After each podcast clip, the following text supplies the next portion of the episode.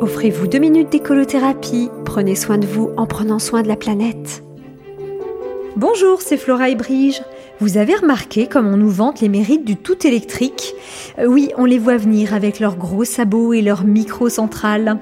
Mais regardez comment on se laisse faire, et pire, comme on les incite. Comme disait Coluche, dire qu'il suffirait qu'on ne les achète pas pour qu'on arrête de nous en vendre.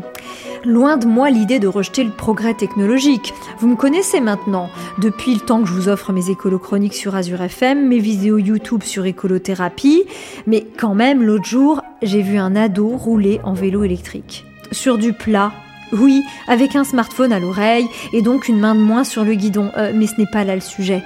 Quand même, si à cet âge-là tu n'as pas assez d'énergie en toi pour faire un peu de sport et te dégourdir les jambes à la force de tes propres muscles entre deux séances de tablette, euh, ordi et smartphone, ben c'est que... Bah, mais, admettons qu'il ait à emprunter le vélo de sa grand-mère, et puis c'est pas bien de juger, même si je reste persuadée que s'il y a bien une énergie renouvelable, c'est celle qu'on a tous à l'intérieur de nous.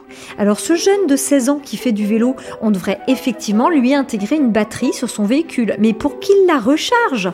Et oui, il devrait pédaler plus fort, comme le temps quand on utilisait de bonnes vieilles dynamos pour s'éclairer.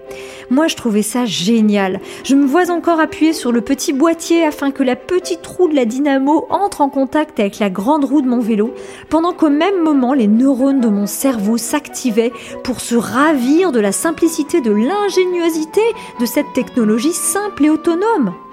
Il ne restait plus qu'à changer de temps en temps l'ampoule de la lampe avant. Je ne sais pas pourquoi, hein. elle tombait en panne plus souvent que l'ampoule arrière. En tout cas, l'énergie liée au mouvement m'a toujours fascinée et je m'étonne encore de toute l'énergie perdue à limiter nos propres facultés et notre propre potentiel.